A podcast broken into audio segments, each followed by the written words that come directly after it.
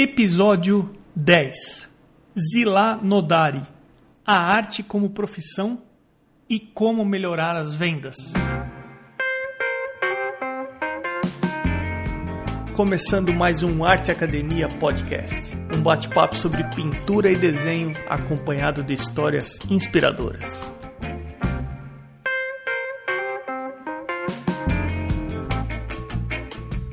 Tudo bem por aí? Tem algumas maneiras bem simples de você interagir e dar uma força para o podcast. Uma delas é deixando um review onde quer que você esteja ouvindo. O review ajuda o podcast a ser ranqueado e com isso ser encontrado quando se pesquisa por podcasts de arte.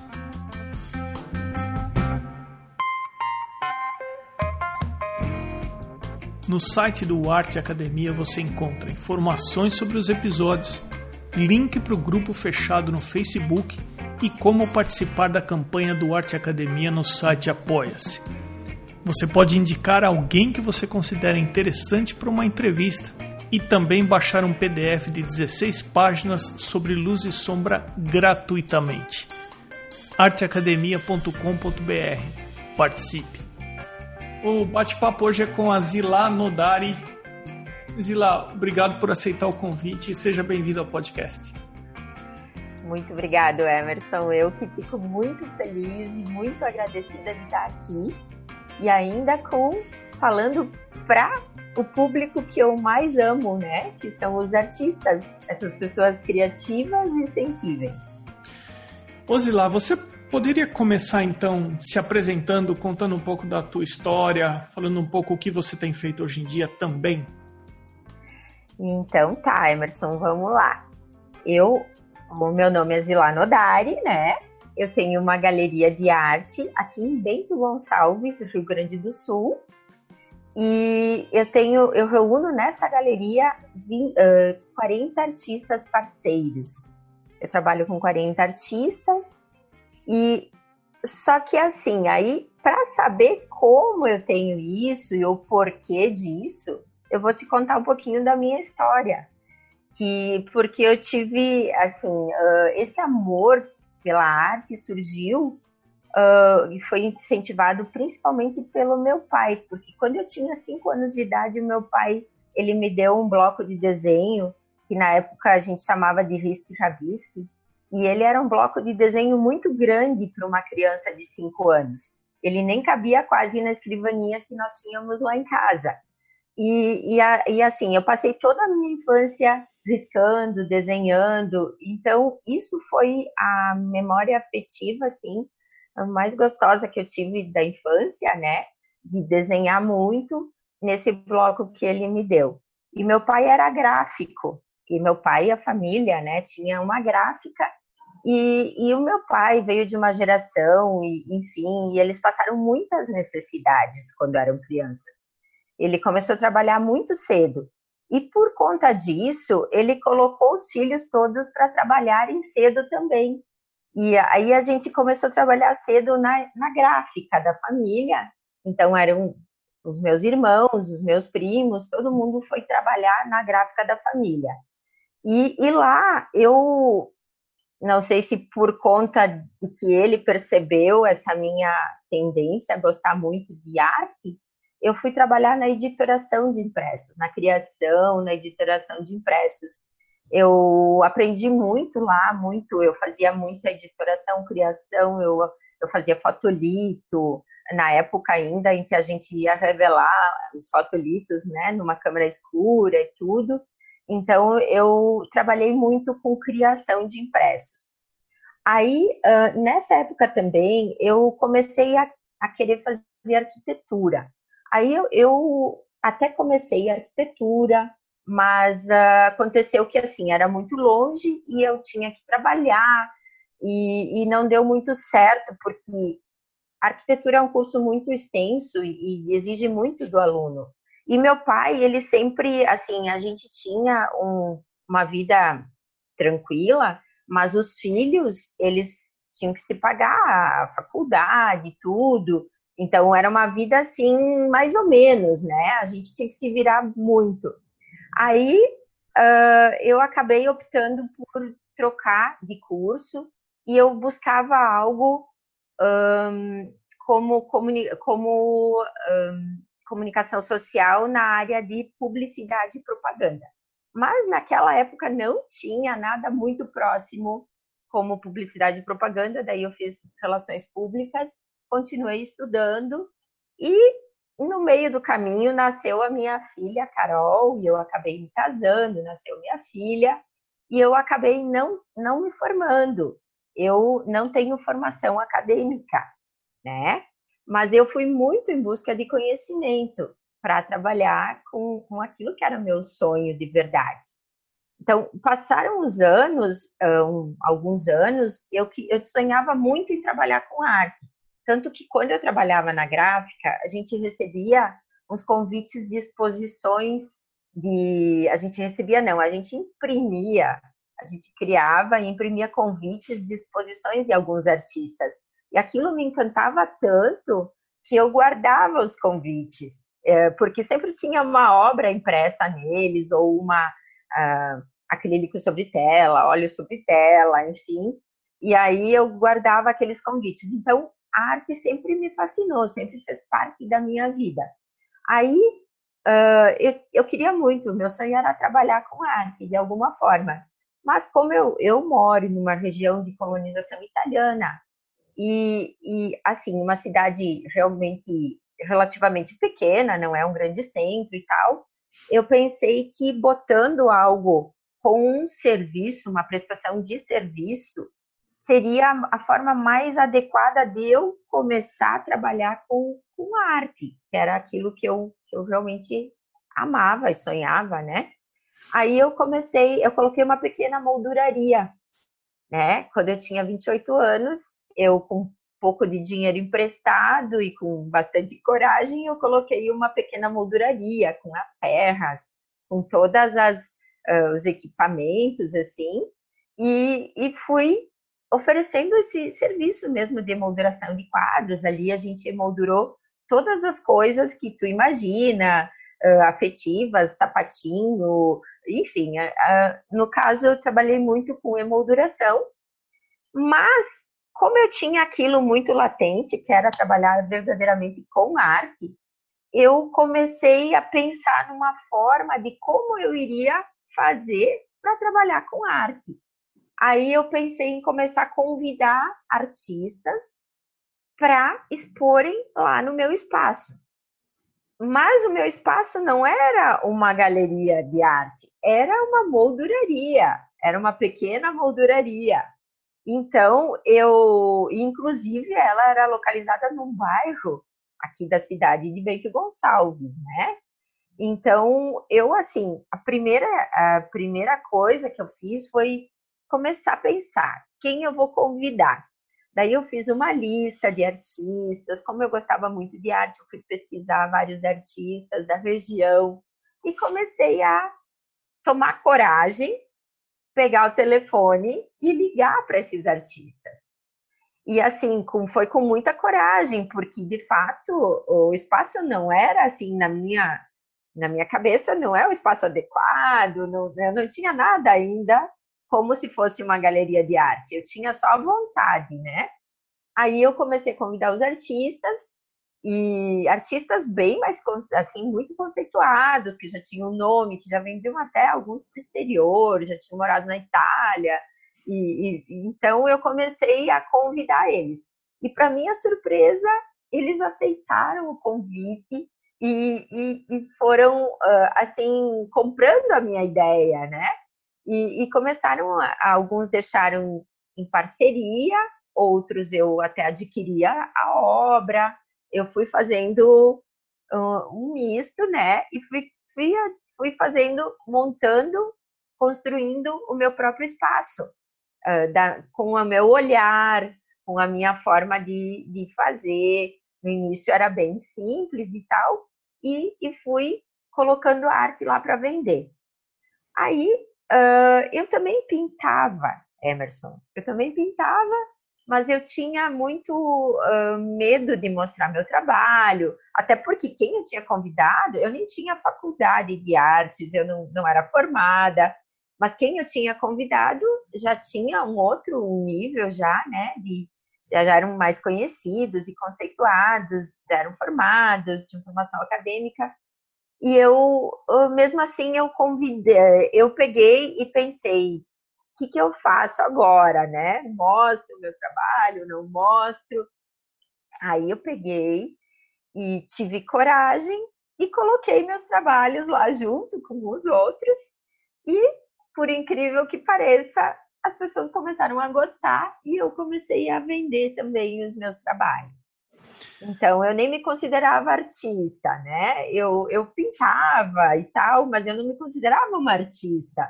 E aí eu coloquei ali e comecei a, a vender também meus trabalhos. Nessa sua narrativa da história, você falou quatro vezes a palavra coragem. Coragem, exato.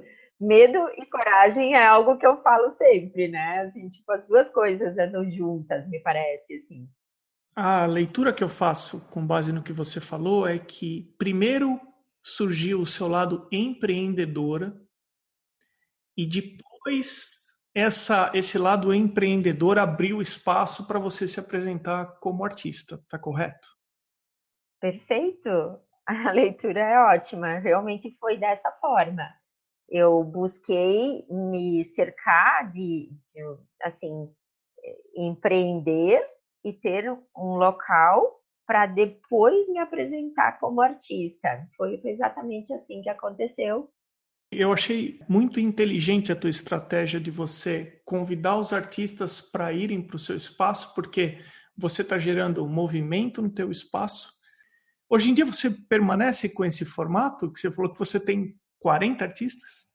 Então, sim, eu, eu na verdade isso foi sendo construído e, e, e, assim foi dando muito certo, de fato, né? Foi, foi acontecendo. Então, com os serviços da, da, das emoldurações, as pessoas iam conhecendo os artistas, porque muitos, muitas pessoas não, não conheciam arte e também não tinham a necessidade de ter arte nas suas casas, né? 20 anos atrás, tu imagina que era uma outra, um outro olhar, né, numa cidade do interior, e, enfim, o assim, só para contextualizar, o, o descendente de, da imigração italiana, ele, ele assim, veio para cá com nada, com, com nada e ainda com uma dívida, né, com uma dívida de pagar as terras aonde ele, ele se instalou. Então ele teve que construir tudo com muito, muito sacrifício. Eu também sou descendente da imigração, eh, de colonização italiana, né? Eu, Eu também sou. Ah, olha só. Então, essa história tu deve até saber como é que, como é que foi, né? E, e aí, a arte, para eles, é algo que, que não. Assim, primeiro, tudo que precisava, né? Tudo que era necessário. Não que eles não apreciassem, porque eles tinham vindo já do continente europeu, então eles tinham apreciação pela arte. Só que, de fato, uh, era algo que não, não era uh, de necessidade. Então, por conta disso, vender arte era uma coisa, é uma coisa assim que muito contraintuitiva numa região de colonização italiana no, há 20 anos atrás, né? Mesmo assim, uh, eu fui colocando, uh, me uh, tendo persistência, mostrando, mostrando com os outros artistas, e as pessoas começaram a apreciar. Foi até certo uma um educar para olhar, né, um, uma uma venda emocional, uma construção emocional com a arte. Então começaram a apreciar, a, a gostar, a querer, a desejar e tal. E isso foi se construindo, né, ao longo dos anos. Hoje eu tenho esse formato, realmente eu tenho 40 artistas parceiros da galeria, e todos os dias eu recebo inúmeros e-mails de muitos outros artistas, né, de todo o Brasil querendo expor ali na minha galeria. Porque como eu falo com muitos artistas agora, né, uh, em função desse novo projeto, que até eu não comentei ainda aqui, né? Que é o treinamento arte e profissão. Eu, muitos artistas querem hoje, então é o contrário. Lá no começo eu estava até com medo de chamar os artistas para expor. Agora, todos os dias, eu tenho que, assim, eu, eu tenho que trabalhar com carinho e, e não consigo absorver tudo que, que vem para mim, né? Todos os dias vem artistas super talentosos querendo expor no meu espaço e eu, às vezes, eu não consigo absorver todos eles. Zila, eu queria que você contasse um momento específico que você comentou, que foi quando você criou coragem para expor os seus trabalhos. Como é que foi isso? Então, Emerson, olha só que coisa, né? Eu fiquei pensando porque eu tenho um, um, um medo, né? Assim, um, o medo é algo que eu sempre tive, medo da rejeição, né? E eu até pensei que esse medo fosse algo de traumas da infância, então eu fui me trabalhando muito nisso, assim, né?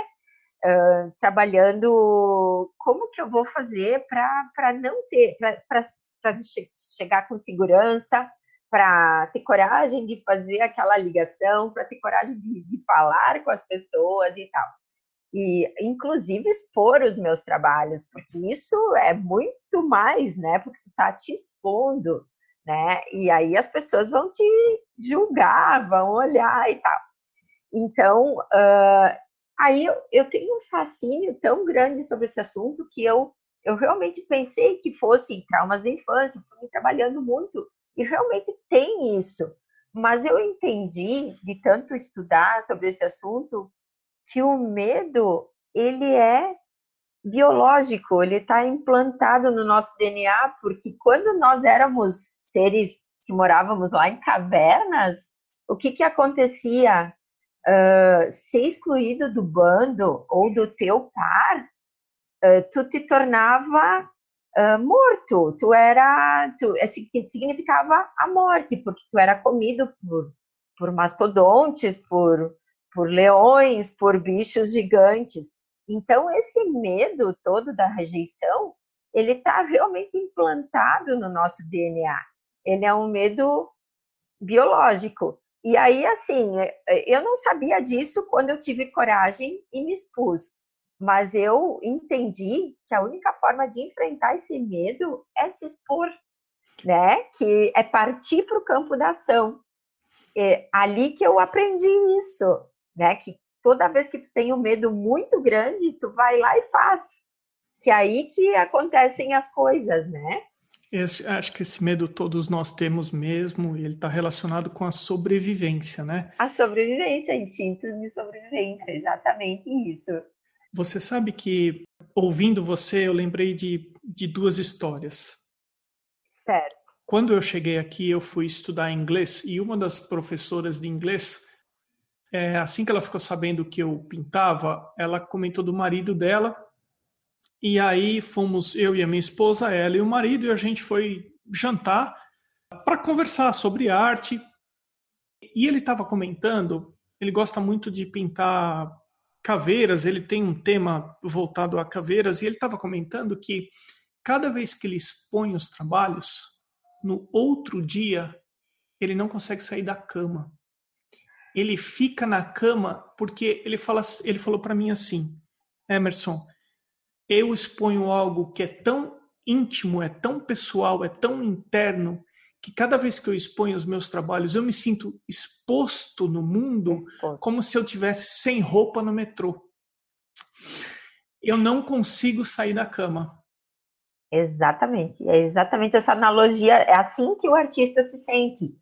Porque porque além desse medo de, né, da sobrevivência, esse medo da rejeição que é biológico, que está implantado no nosso DNA, o artista ele tem uma sensibilidade muito alta, Emerson. Além, além disso, a gente assim tem uma sensibilidade enorme. Então, se acontece alguma coisa, alguma crítica, a gente engaveta os nossos trabalhos, a gente se esconde embaixo da mesa, a gente fica assim muito, muito, muito sensível, a gente sofre demais com a rejeição, né? O artista ele tem assim um sentimento. Isso que tu falou vem muito de encontro, às vezes, é, a, a eu começar a estar tá fazendo vídeos na internet e quando eu vou ver lá embaixo os comentários, eu, eu não quero, primeiro, eu não quero nem assistir às vezes, e em segundo lugar, eu não quero nem ver os comentários, porque eu tenho, assim, vem uma sensação de, meu Deus, que que eu, né, eu, né, assim, é um, é um medo muito grande mesmo de, de ser rejeitado, das críticas, é, é, é, e de se expor. Tu tá se expondo para o mundo, né? É engraçado, você vai comentando, aí eu vou lembrando de histórias, né? Sim, é verdade. uma vez a cada dois meses no curso que eu estou fazendo, a coordenação do curso ela convida um artista e ele dá três aulas para a gente e depois ele faz uma palestra para a faculdade toda. E eles sorteiam três alunos para um jantar com o coordenador do curso e um artista.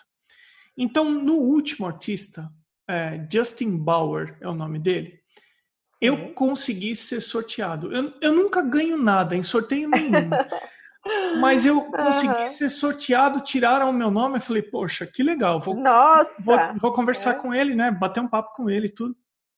E aí ele estava contando. Ele expõe em, na, em Nova York. As pinturas dele são enormes. É coisa assim, de 3 por 6 metros. É, é, são enormes as pinturas. Então ele expõe Nova é. York, Hong Kong, Alemanha, Itália, e aí estávamos conversando e ele falou assim: então, eu tenho medo de ser rejeitado. e aí eu Olha, ouvi tá. isso de, de, um artista daquele calibre. Da, exato. Se aproximou dele, né? Tu entendeu que esse medo realmente é algo nato, né? Assim, tá grudado no nosso DNA.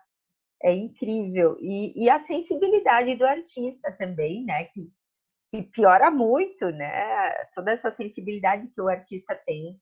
Então, isso é, sofre muito, sofre muito com a rejeição, né? E o medo de se expor também, sofre muito. É, eu e... já ouvi comentário que é, tem artista que uma vez que ele, ele termina, ele considera que ele terminou o quadro dele, ele nunca mais olha para o quadro.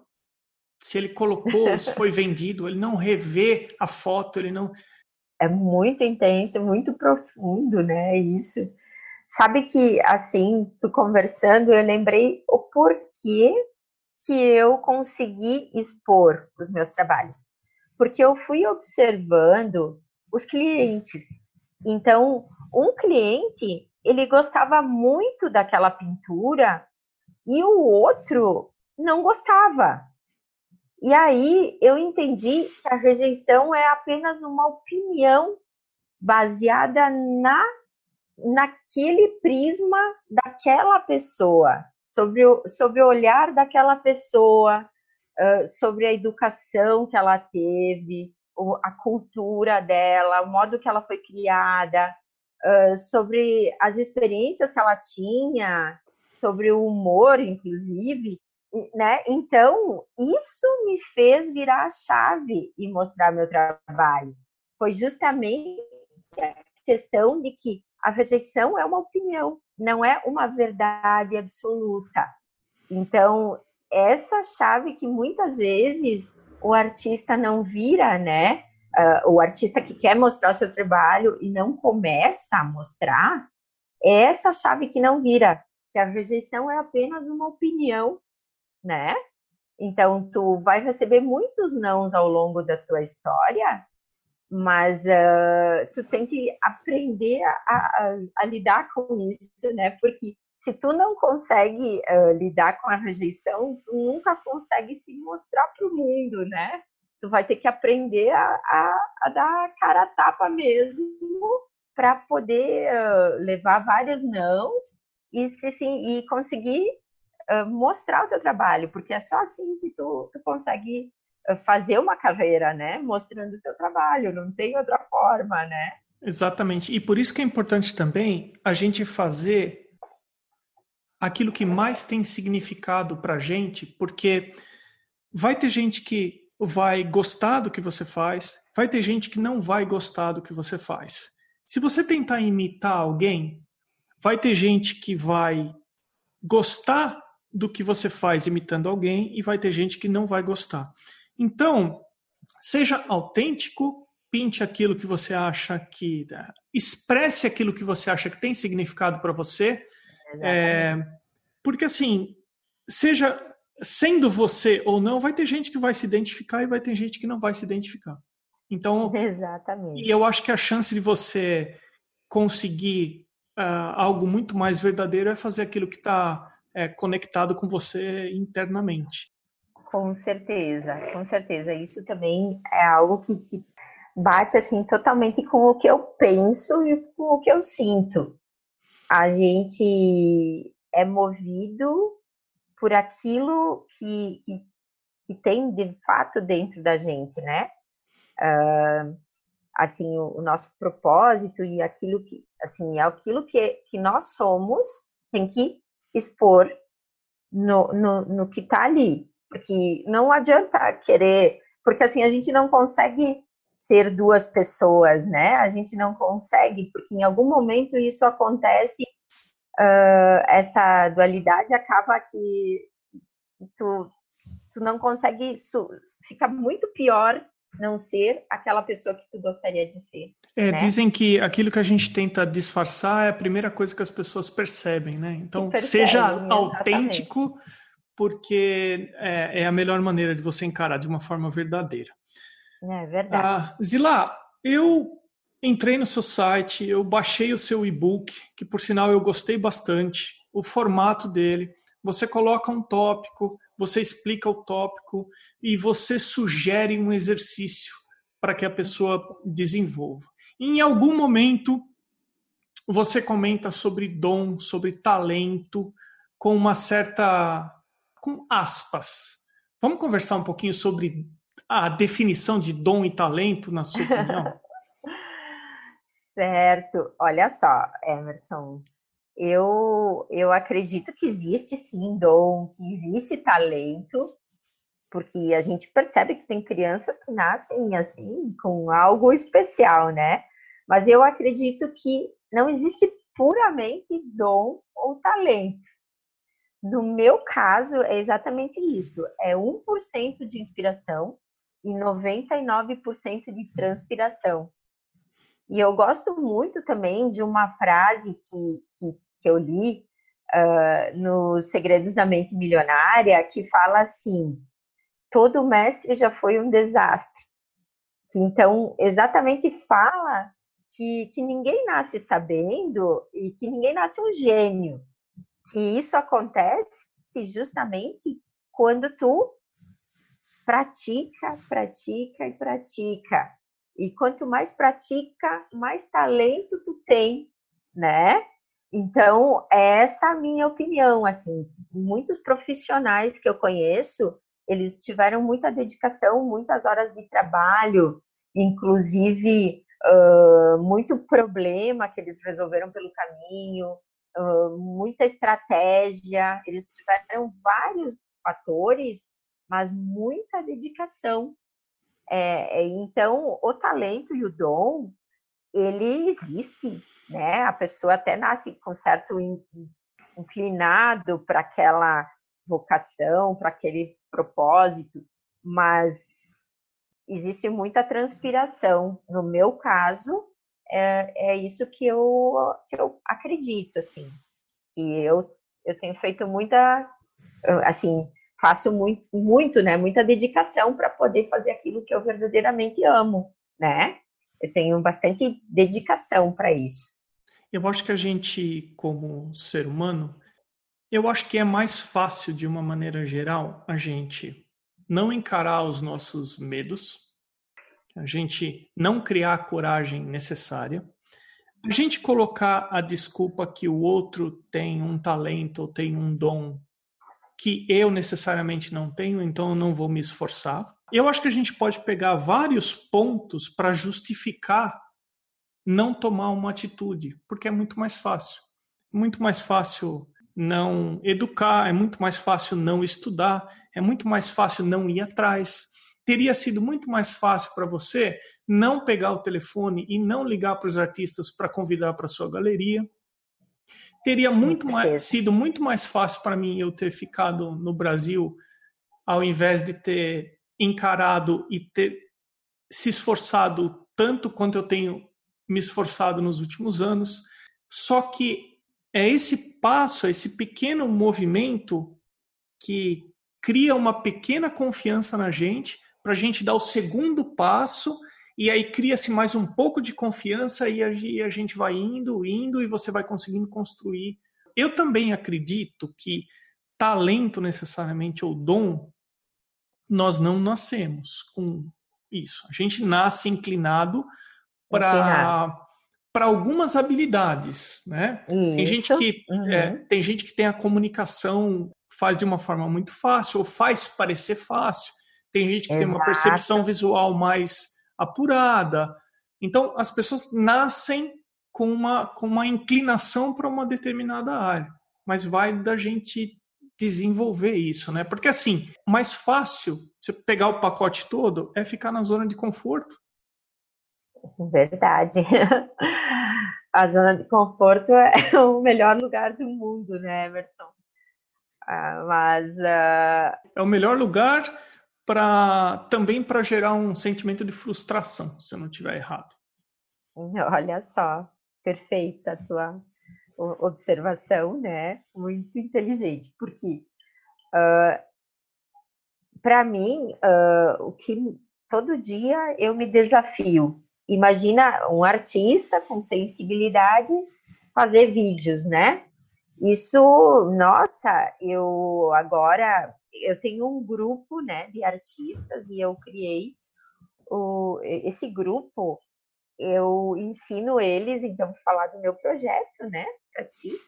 Eu ensino os artistas a viverem da sua própria arte ou como começar, a empreender com a sua própria arte, porque muitos artistas, isso é uma dor muito grande de muitos artistas, eles não sabem, eles, eles gostam muito de pintar, de criar e tal, mas uh, não conseguem viver daquilo que eles realmente gostariam, né, de, de fazer na vida deles, que é, é fazer arte, né, que é fazer algo com as mãos deles e tal.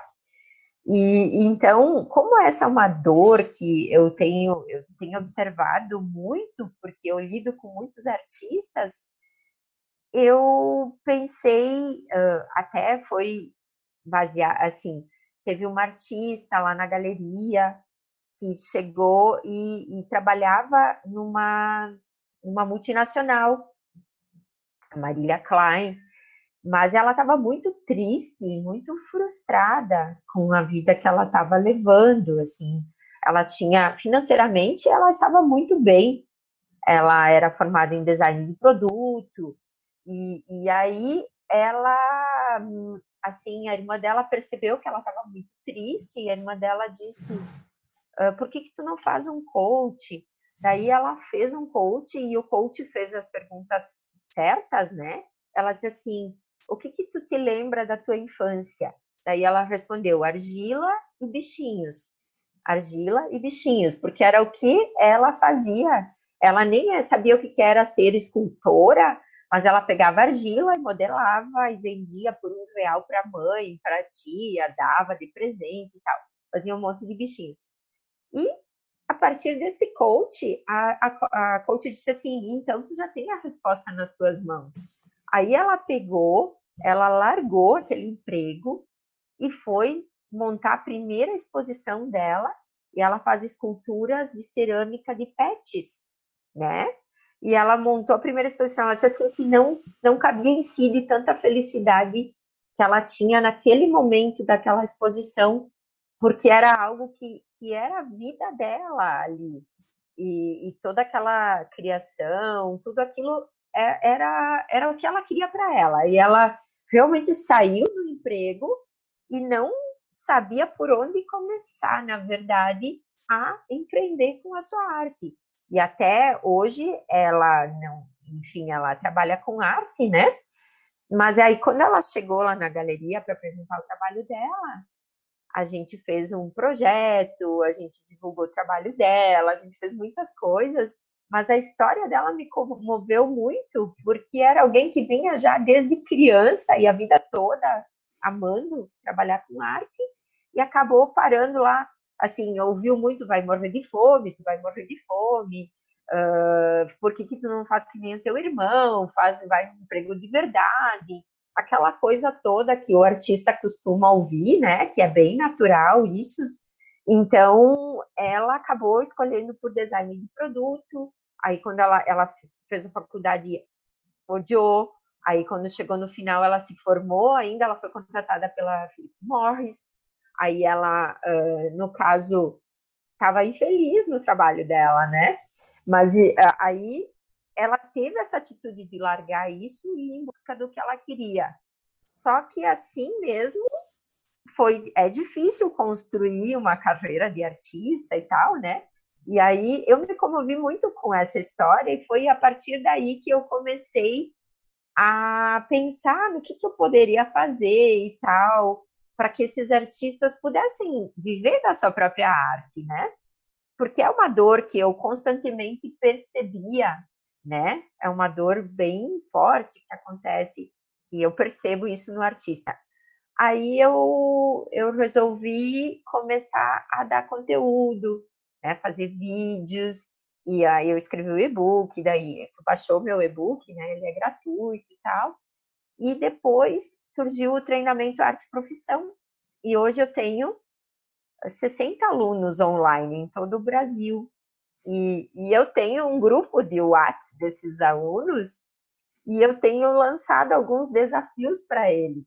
E um dos desafios que eu tenho lançado é fazer vídeos. Emerson, eles, nossa, eles quase morrem para fazer vídeo. eles quase têm um infarto, um mini infarto, porque é sair muito da zona de conforto deles, é se mostrar para o mundo assim. Já, se já é difícil mostrar o trabalho que eles fazem, imagina fazer um vídeo falando de alguma coisa, assim. É, então todos eles sofrem muito. Eles, eles até fazem os comentários no grupo. Muitos deles não conseguem passa o prazo e eles não, não fazem o vídeo, que está valendo como um desafio, né? Eles ganham um, uma águiazinha, né? Porque o, o treinamento arte profissão tem uma águia como o logo, né? Então eles vão ganhando uma águiazinha a cada desafio que eles fazem. E aí é, tem gente que não consegue. Osila, e como que é esse treinamento? Você atua como uma mentora? É um curso que tem começo, meio e fim ou não? Conta um pouco mais Sim. sobre como é esse treinamento. Então, uh, o treinamento é assim, ele, eu lanço, eu lanço ele em, em algumas datas, abro as turmas e fecho, né? Fecho as inscrições Aí essa turma ela é toda acompanhada por mim. São oito módulos. Esses módulos eles são feitos em, em aulas gravadas, né? Então cada módulo tem 20, 30 aulas com muito conteúdo e mais os exercícios, assim como o e-book, porque no, depois que eu fiz o e-book, eu percebi a importância de ter os exercícios também, né? Para colocar em prática de verdade ou para internalizar ou para fazer aquilo se tornar uma rotina, né, na vida do artista. Então, uh, o meu treinamento ele tem oito módulos e ele, ele nesses nesses oito módulos ele começa abordando assim sobre o propósito, sobre as metas, né? Faz todo uma construção e com exercícios, depois vai trabalhando com a identidade, porque o artista, muitos artistas, eles, eles gostam de tudo. Então, para construir uma identidade, para construir um currículo, contar a história deles, uh, de uma forma que, que engaje, né? E o portfólio, depois a gente trabalha também, eu trabalho com, com todos os pontos que eu achei, assim, que eu trabalhei na prática durante esses 20 anos, e mais tudo que eu aprendi, que foram me dando ferramentas para eu conseguir vender arte, que é isso que eu ensino para eles. Porque a arte é uma venda muito emocional, puramente emocional. Como que a gente vende arte, né? Se às vezes é difícil vender algo concreto, né, um utilitário, imagina vender algo que é abstrato, que é que vai para o campo da emoção. Então eu, eu, eu falo das mágicas mentais, que são todos os, uh, aquilo que fala com o nosso cérebro primitivo, de novo, né, com o nosso cérebro límbico, e que nos faz tomar decisões, né? Então eu fui trabalhando assim com ele, ensinando muita, muito conteúdo bem importante para que eles consigam oferecer sua arte de forma assertiva, né? Contar a sua história, uh, a mágica da reciprocidade, muitas coisas, a da emoção. Só para deixar claro, o curso ele não aborda a pintura na parte técnica de execução, ele aborda na parte de estrutura ou de estruturar uma carreira, tá correto? Correto, exatamente. Ele não aborda nada de técnicas, nem de pintura, nada. Ele é focado só na parte de estruturar uma carreira como artista. Uh, inclusive, ele aborda a parte da, que o artista não sabe, às vezes, precificar o seu trabalho, uh, não sabe gerir seu próprio negócio, né? Assim, porque ele não trata como negócio, né? Então, é, eu abordo uma outra, um outro olhar sobre o trabalho do artista, que ele é ele é o seu próprio negócio, ele tem que fazer isso funcionar, porque senão ele não vai conseguir viver daquilo que ele quer tanto, né? Eu gostaria de aproveitar esse seu conhecimento para pedir duas dicas para quem está ouvindo a gente aqui no podcast agora. A primeira dica é para quem está produzindo a arte dele, mas ele não consegue ir além da pintura. Ele gostaria ou de começar a dar aula, ele gostaria ou de começar a contatar galerias, ou de expor o trabalho dele, ou enfim, ele gostaria de fazer alguma coisa a mais do que ele está fazendo hoje, mas por algum motivo ele não consegue. O que, que você uhum. sugeriria para quem está ouvindo e está nessa situação? Partir para o campo da ação, agir.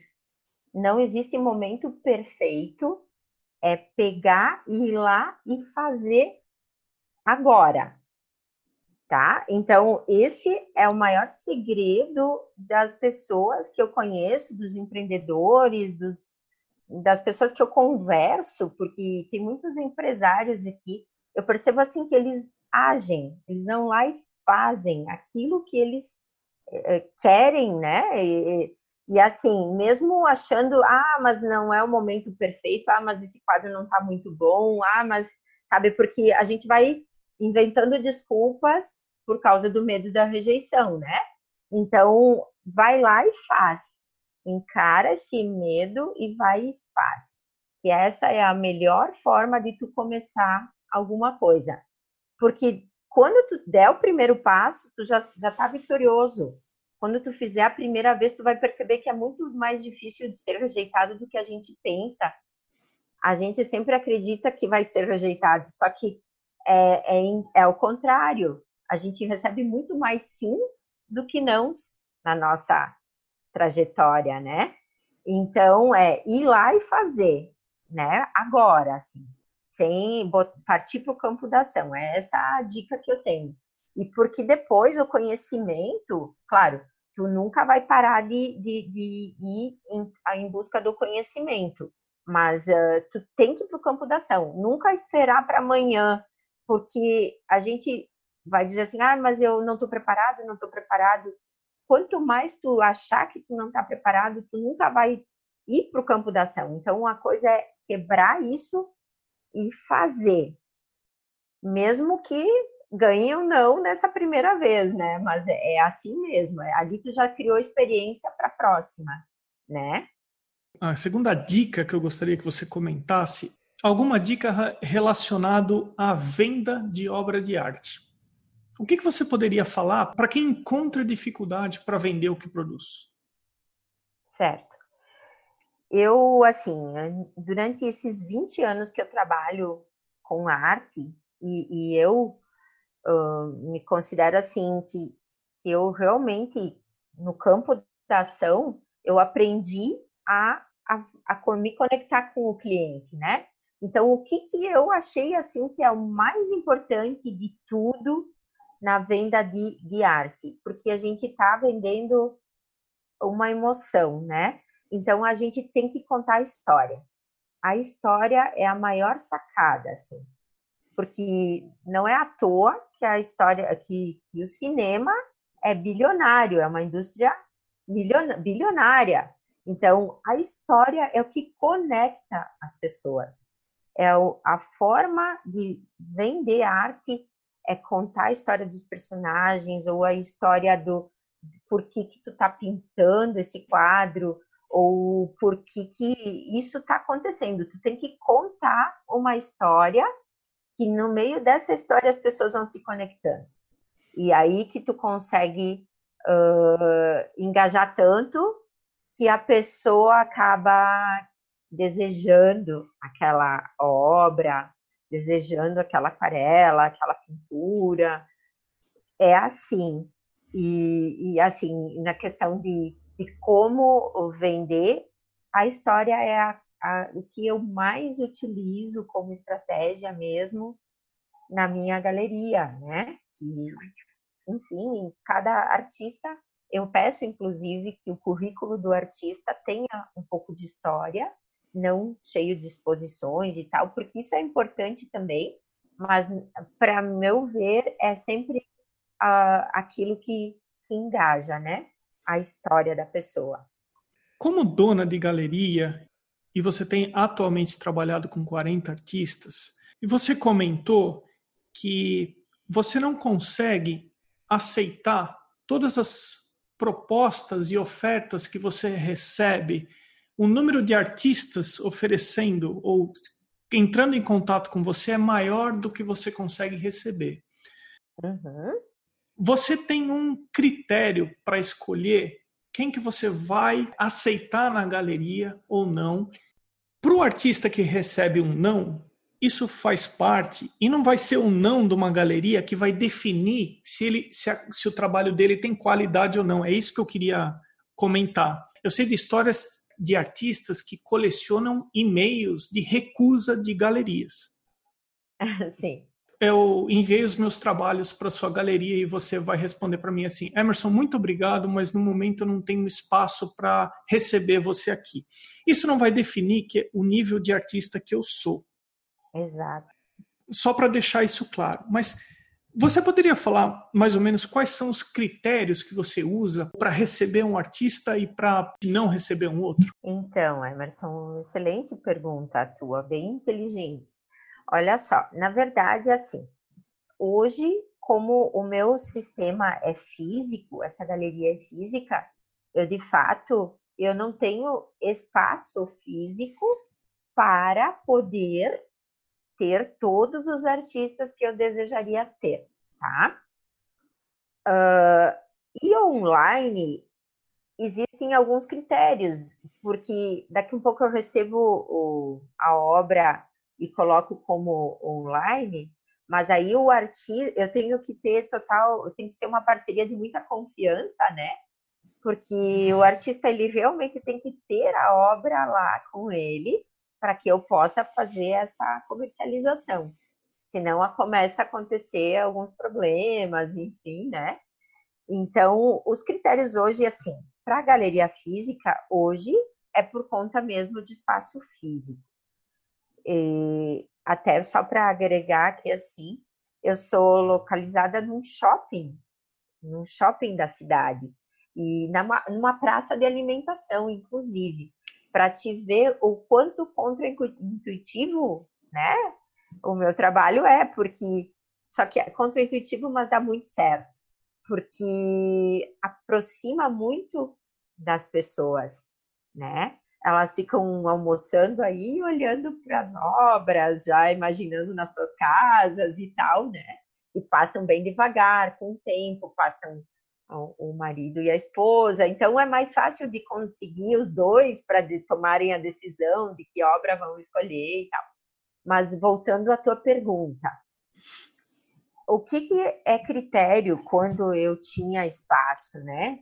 Não só a obra em si, porque assim é como tu disse, uh, como eu comentei, a rejeição à opinião, talvez aquele trabalho uh, não seja uh, interessante para minha galeria, talvez por causa do meu público-alvo, né?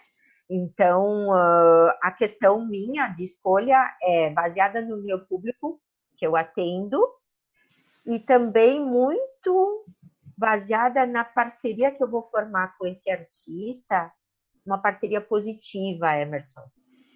Porque uh, assim, isso é mais importante praticamente do que a obra que ele produz.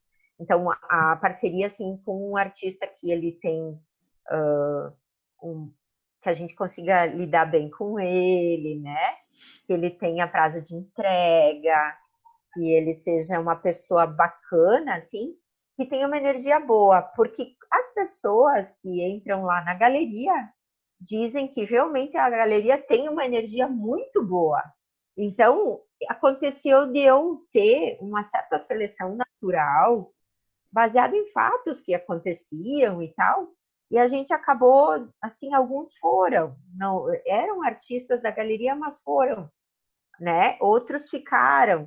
Então, existiu uma, uma movimentação aí, mas baseado, eu acredito assim, muito em, em energia e, e, até lá onde eu trabalho, a gente acredita muito em, em cuidar muito bem do outro, em, em, se interessar verdadeiramente pela outra pessoa.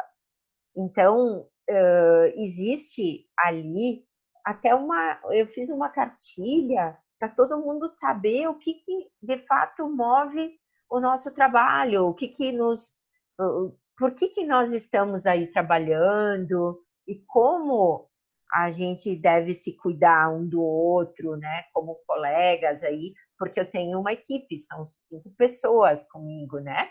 Então, tanto da parte do marketing digital, para impulsionar tudo isso, como da parte de atendimento da galeria física e tal. Então, a gente tem todos os, os nossos Uh, enfim, a cartilha ensina assim que é se interessar verdadeiramente pelo outro, saber ouvir, sorrir, coisas que parecem básicas, mas chamar o outro pelo nome, né? Então, são coisas bem assim, a gente fez para que esse ambiente seja realmente um ambiente muito bom de se trabalhar. E, e, e os artistas que a gente acaba, que eu acabo atraindo, acabam tendo essa mesma, mesma energia que a gente ali. Então, é, esses critérios também são muito baseados em como o artista é como ser humano, sabe? Tem muito isso também. Além da pintura dele, né? enfim, que tem a ver com o meu público-alvo. Uma última pergunta para fechar a sua entrevista. Certo. Em meio à galeria, treinamento online, mentoria e todas as suas atividades, eu queria saber se você continua expondo seus trabalhos. Continuo. tá bem difícil assim, mas, mas eu continuo sim. E estão lá na minha galeria também, junto com os outros artistas. E quando eu não tenho tempo de produzir os meus, graças a Deus eu tenho os outros, né, que me, que me salvam, porque essa parceria é sempre um ganha-ganha, né? É muito, muito bom uh, trabalhar com parceiros, com artistas parceiros. Como que as pessoas podem encontrar você? Como que as pessoas podem visitar a sua galeria? Eu tenho um canal no YouTube, que aí, no caso, é, os artistas, principalmente, que querem, que não sabem como começar e gostariam de, de conteúdo, tá? Esse é Zila Nodari. No meu Instagram, então, o meu canal também para falar para os artistas é arroba Zilanodari. A minha galeria no Instagram é arroba Zilaarte, né?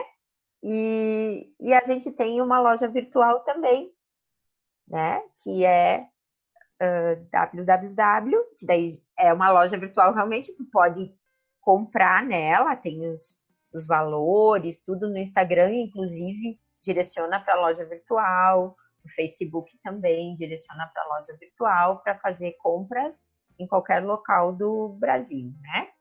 Então é www.zila-arte.com a minha meu endereço da loja virtual. E o meu endereço físico, então ela é localizada no América Shopping, no quinto andar, é Rua 13 de Maio, 877. E Na cidade de? De Bento Gonçalves. Bento Gonçalves. Isso, isso aí, Rio Grande do Sul, né? Zilá, eu vou colocar no, na descrição do seu episódio todos esses links. O perfil do, do podcast no Instagram, eu tenho a seguinte política: eu sigo apenas os artistas entrevistados, os artistas que nós citamos durante as entrevistas.